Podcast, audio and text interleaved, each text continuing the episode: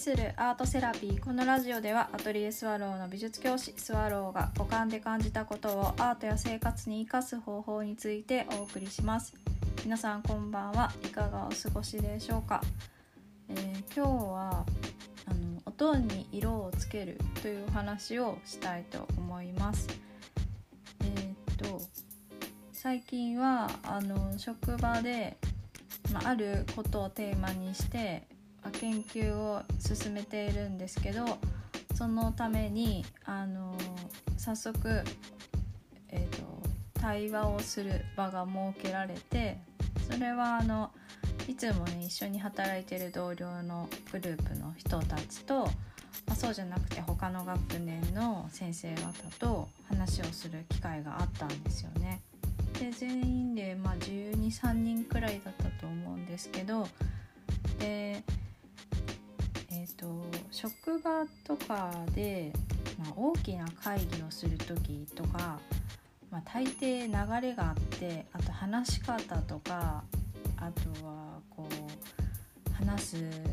幅あのこういうことの範囲とか決まっていてでそれが形骸化してくると、まあ、聞いてる方もこの波動がえっとこう何て言うんですかね、まあ、仕事なんですけどこう硬くなるというか、うん、あの能動的に耳が向くかって言われるとそうじゃない時もあってあんまりなんかそういうのって対話してる気がしないよなって思うところがあったのでそうだ生徒と同じように喋ればいいじゃんって私は思ったんですよね。で偶然その場のあの司会だったのであなんかちょっと勇気がいるけど音に色をつけてみたら結構話しやすいかもと思ってですね。私はあの生徒に使っているアプリであのよく話すタイミングとかあの自分のこのどう言葉にしたらいいのかなって迷っている子がいる時にこう鳴らしてあげる音があるんですけど、うん、なんかそれ鳴らしてみましたその対話で。あのどういうのがあるかっていうとえっ、ー、と聞こえますかね？拍手とかあとはなんかこうクイズ番組みたいにじゃじゃんみたいな音とかそうあとはこういうなんかちょっと不思議系の音とか漫画のとがっかりみたいなのとかあとはねちょっと空気変わるみたいなのとか、まあ、いろんな音があるんですけどこれをあの発言してもらった後とかなんかいい発言が出た時とかあとはいい質問が出た時とかなんかそういう時にあの今日はこういうアプリで音鳴りますっていうアナウンスをしてから鳴らしてみたんですよ。そしたらこれが意外に好評でなんかみんなちゃんと起きていて目が。あのそうあの大抵ね誰かが喋って内容が硬くなってくるとちょっとうとうとし始めちゃう人もいなくもないんですけどそう最後まで、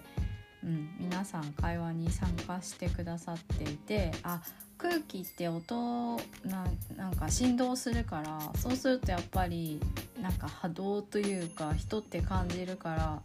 うん、なんか色がつくと起きるしなんか察知して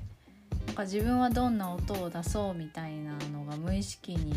こう何て言うんですかねオンになってでなんか話してくださった内容もあの普段あこの先生はこんな風に思ってるんだ知らなかったなとかあこういう風な考え方もあるんだなって結構種類が出たので、うん、すごく充実した時間になりました。なんか音に色をつけるとえっと話のこう話題が膨らんだりとかあと広がったりとかそうやって変化が訪れるだったらあこれ鳴らせばいいなって思ったんですよ。でえっと多分なんか欧米の人とかってリアクションとか表情とかそういうのが大きいからこんなアプリとか鳴らさなくてもこう自動でこうね出てくる部分があると思うんですけど